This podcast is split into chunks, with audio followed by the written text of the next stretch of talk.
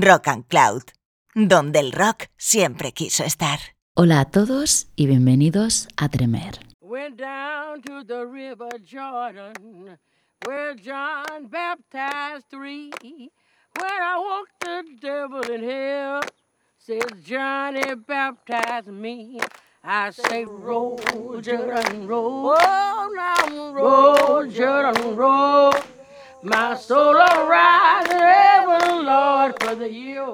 Pensar en la figura de Stevie Wonder es pensar en uno de los grandes genios musicales del siglo XX. Cantante, multiinstrumentista y reconocido activista social, Stevie Wonder es uno de los máximos referentes de la cantera de músicos de Motown, además de abarcar en su larga carrera estilos musicales que van desde el jazz hasta el RB y el funky. Poseedor de múltiples galardones y reconocimientos, ha vendido millones de discos en todo el mundo y aunque su vida no ha sido un camino fácil, debido en parte a la ceguera que le afecta desde su nacimiento, ha sabido sobreponerse y demostrar que el talento es una de las armas de superación más poderosas que existen. Soy Mer Cardoso, estás escuchando Tremer en Rock and Cloud y el programa de hoy especial Stevie Wonder. Comenzamos.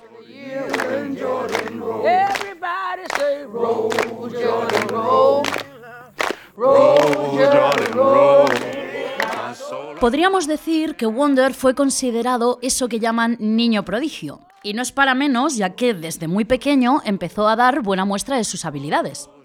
A los cuatro años comenzó a tocar el piano. A los nueve ya dominaba también la batería y la armónica. A los once fichó por Motown, donde lo bautizaron como Little Stevie Wonder. Y a los trece dio a conocer su prodigiosa voz. Con tan solo 15 años obtuvo sus dos primeras nominaciones a los Grammys, marcando así el inicio de lo que sería una larguísima y muy fructífera carrera, cosechando un éxito tras otro. Pero no nos adelantemos y vayamos al principio de todo. Ese inicio, musicalmente hablando, tiene lugar en 1962, cuando graba su primer álbum The Jazz Soul of Little Stevie. Un álbum instrumental en el cual un jovencísimo Stevie Wonder, y digo jovencísimo porque es que solo tenía 12 años, toca el órgano y la armónica. A dicho álbum pertenece la primera canción que escuchamos hoy, The Square.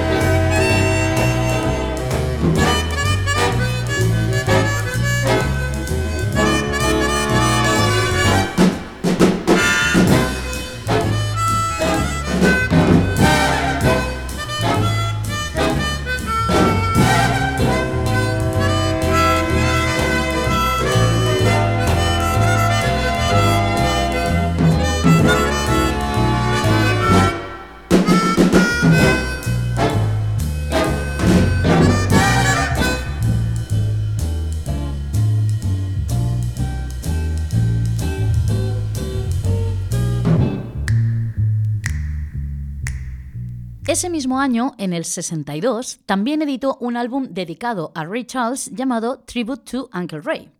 Y tan solo un año después lanza With a Song in My Heart, disco en el que ya escuchamos su jovencísima, pero no por ello menos extraordinaria voz. Prueba de ello es este Dream.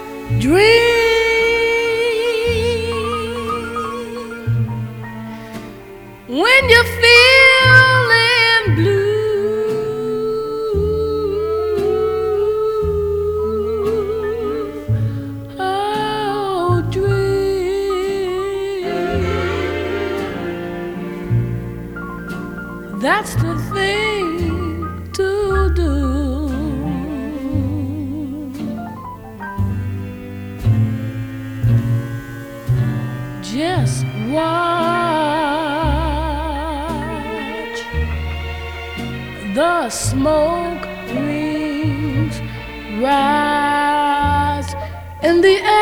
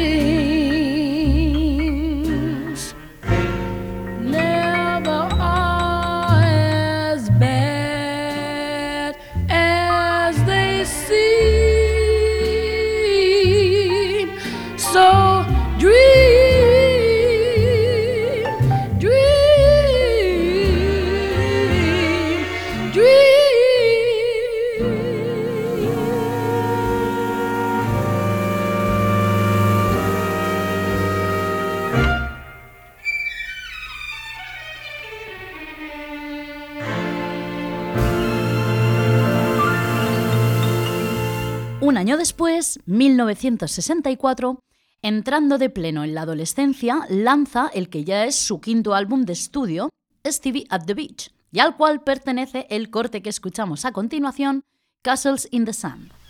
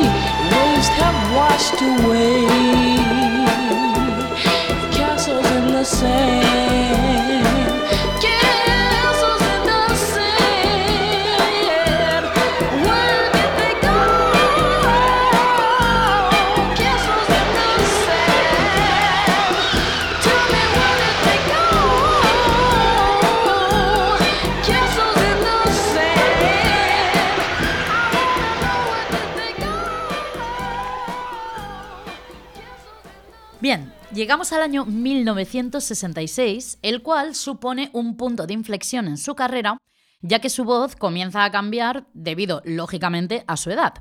Y esto supone un conflicto para Berry Gordy, el jefazo de la compañía Motown y descubridor de Wonder desde sus inicios. Aquí juega un papel clave Sylvia Moy, que fue, para quien no lo sepa, la primera mujer letrista y compositora de la Motown. Ella fue la encargada de interceder ante Gordy, ya que éste quería dejar de trabajar con Wonder debido al cambio de voz que comentaba antes. La cuestión es que Gordy le dijo que mantendría su contrato si conseguía escribirle un gran éxito, y de ahí surgió Uptight, Everything's Alright, single que le supuso a Wonder sus dos primeras nominaciones a los Grammys con tan solo 15 años. Misión cumplida, sin lugar a dudas. Bien, pues ese single dio lugar a un disco homónimo del cual escuchamos hoy este Music Talk.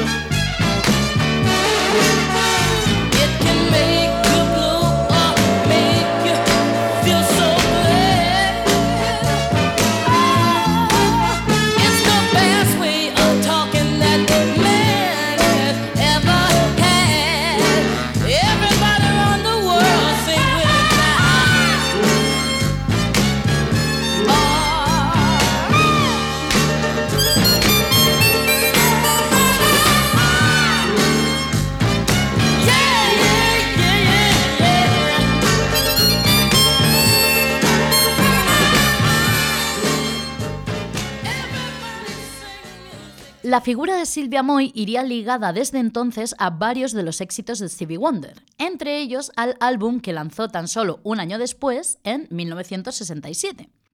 Ese álbum es I Was Meant to Love Her y de él extraemos este Send Me Some Lovin'.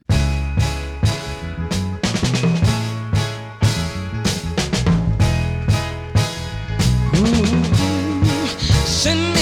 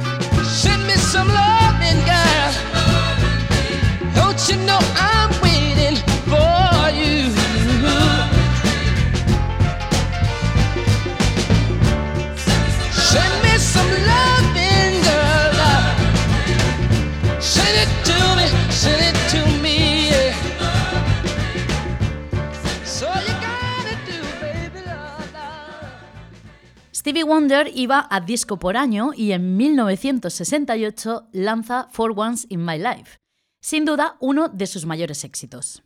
Ese single también tiene historia detrás y es que además de ser una versión que casi popularizaron al mismo tiempo The Temptations y de ser una canción concebida inicialmente por sus compositores como una balada lenta, es decir, nada que ver con el resultado de la versión de Wonder, de nuevo aquí aparece la figura de Berry Gordy para poner la nota discordante.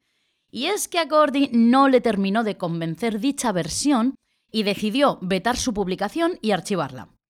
Menos mal que llegó el que fuera por aquel entonces jefe del Departamento de Control de Calidad de Motown, llamado Billie Jean Brown, y le convenció para publicarla. Así pues, en octubre de 1968 salió a la luz y alcanzó el número 2 de la lista Billboard, obteniendo además un éxito comercial sin precedentes.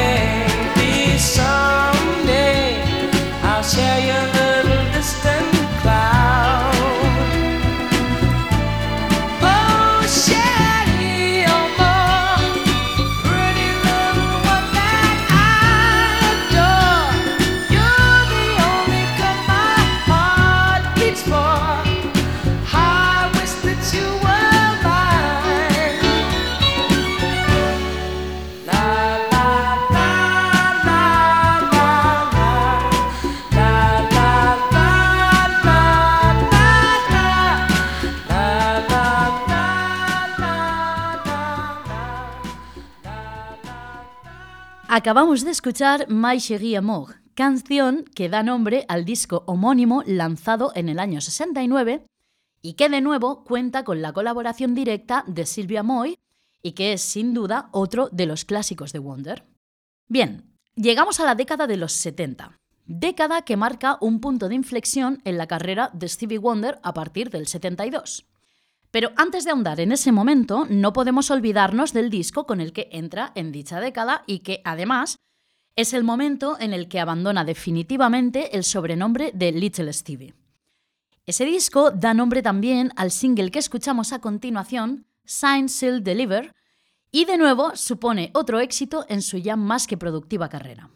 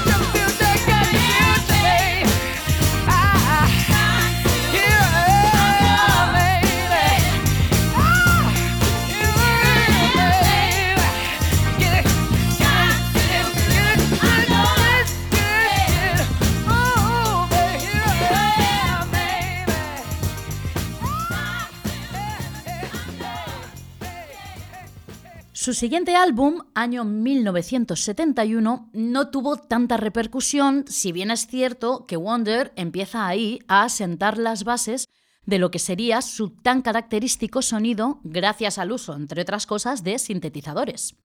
El disco es Where I'm Coming From y esto que escuchamos a continuación, Do Yourself a Favor.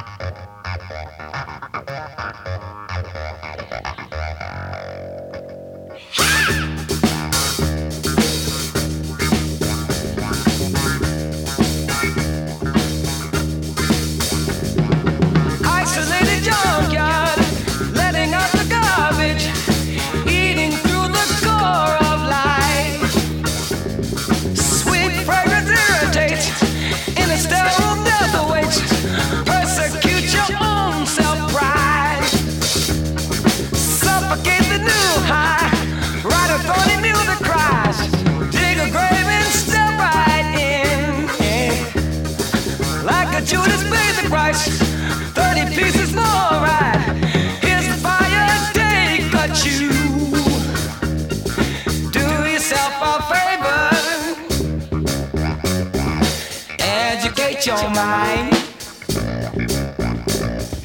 Get yourself together. Hey, there ain't much time.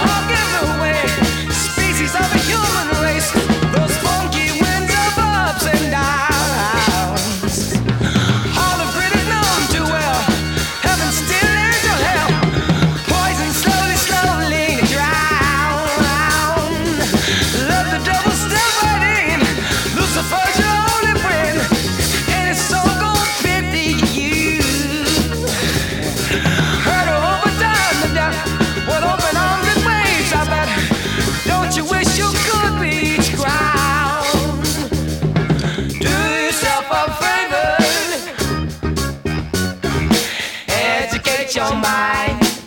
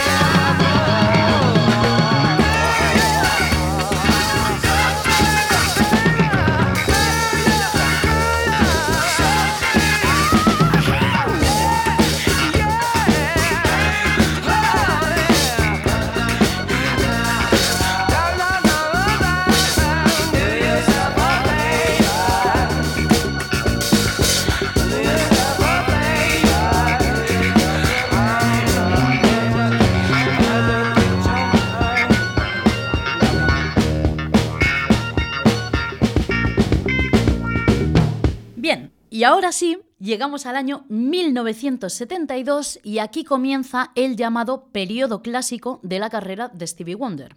Periodo conformado por cinco discos, los cuales probablemente son los más destacables y sin duda los que le catapultaron a la cumbre de la historia de la música. El primero de ellos, Music of My Mind, es un disco en el cual Wonder por primera vez se hace cargo de la práctica totalidad de los instrumentos además de desempeñar las tareas de productor, compositor y arreglista, lo cual le otorga una libertad absoluta a la hora de trabajar y dar rienda suelta a su creatividad. Escuchamos Love Having You Around.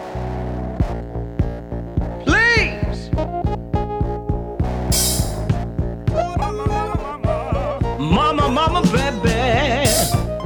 Baby, baby, baby. Baby, baby, baby.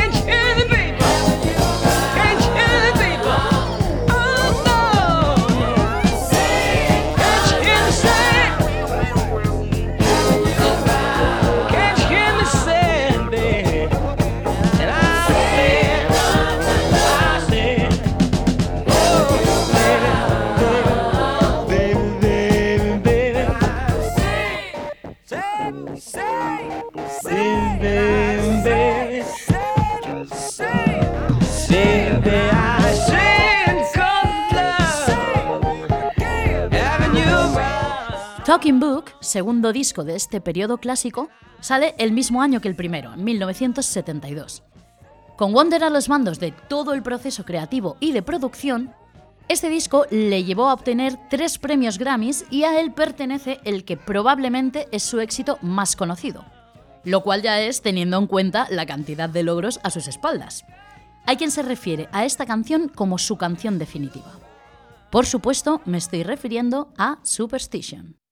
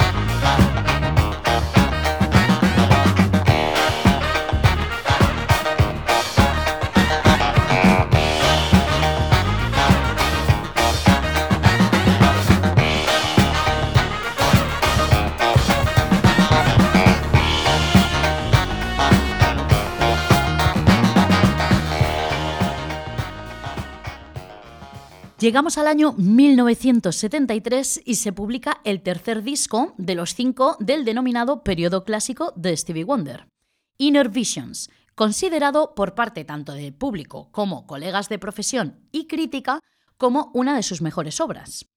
Wonder sigue al mando de prácticamente todo, desde instrumentos a producción, arreglos, etc.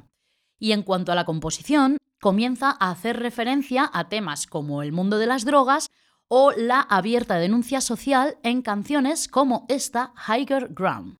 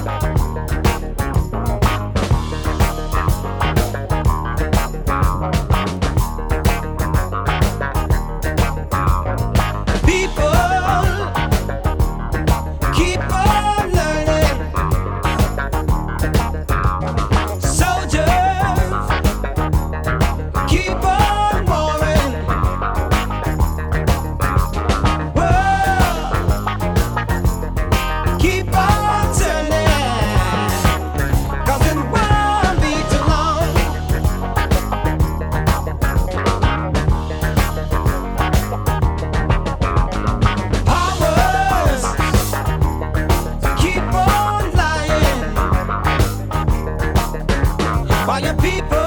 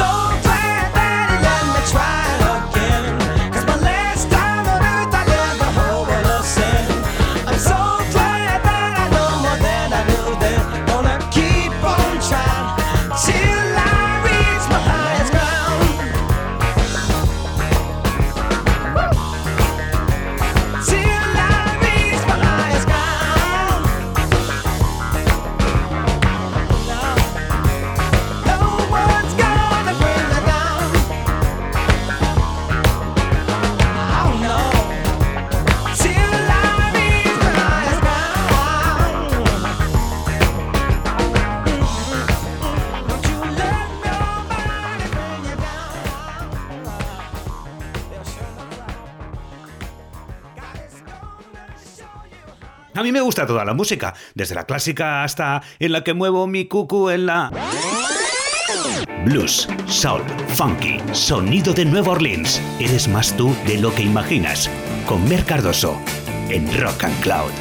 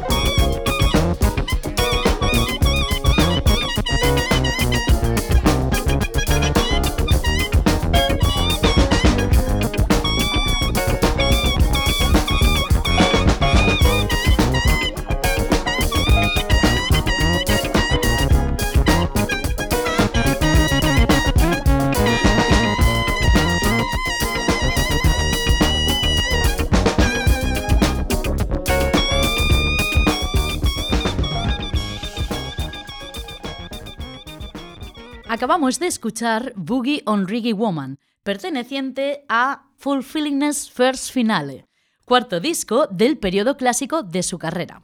Estamos en el año 1974 y en este disco, aunque mantiene la calidad de sus composiciones, adquiere un tono digamos más sombrío y los arreglos son de menor complejidad que los anteriores.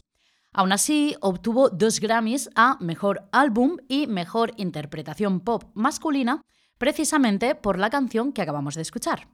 Llegado el año 1976 y para concluir este periodo clásico, Stevie Wonder lanza un triple álbum conformado por dos LPs y un EP. Songs in the Key of Life tardó más de dos años en ser publicado, pero desde luego la espera valió la pena ya que, para no perder la costumbre, marcó un éxito sin precedentes. El disco vendió más de 9 millones de copias y fue el primer disco de un artista estadounidense en alcanzar el número uno en su país la misma semana que salía a la venta y ahí se mantuvo durante 14 semanas más. Del primer disco de este triple álbum, hoy escuchamos I Wish.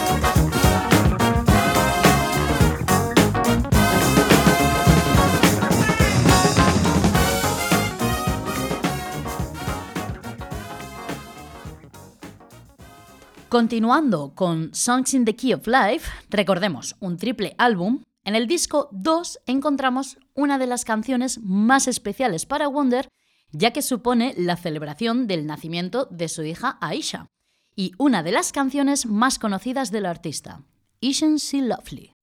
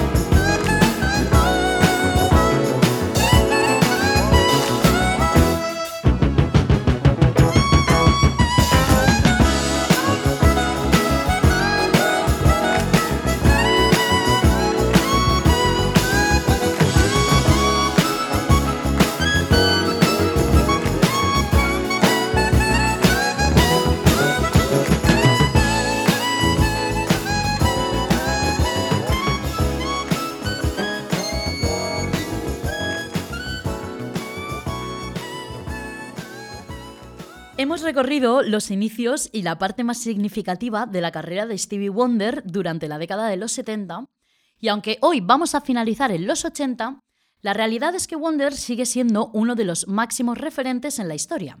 Ha cosechado infinidad de éxitos y sobre todo ha seguido trabajando durante muchísimos años, contando con más de 30 discos de estudio a sus espaldas e infinitas colaboraciones con los más grandes artistas de la música. Soy Mer Cardoso, esto ha sido Tremer como siempre en Rock and Cloud y hoy nos despedimos de nuestro programa especial Stevie Wonder con la canción que le otorgó el Oscar a la mejor canción original y que sin duda forma parte del imaginario colectivo como uno de los grandes clásicos de la historia. I just called to say I love you. Hasta la próxima.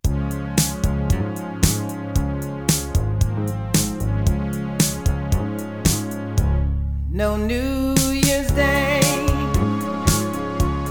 to celebrate.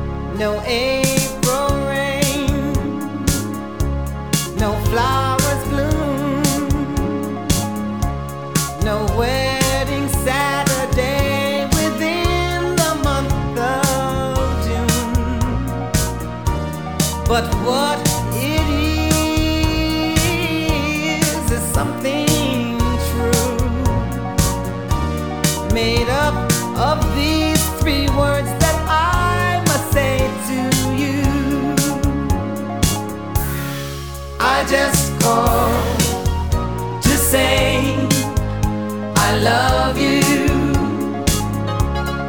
I just called to say how much I care. I just called to say I love you, and I mean it from the bottom of my heart. No summer's no warm July, no harvest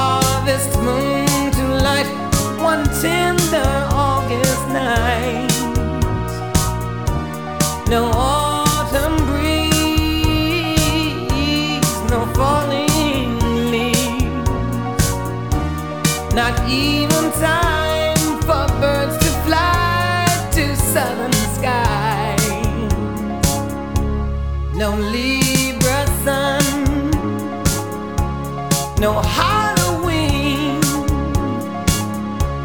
no giving thanks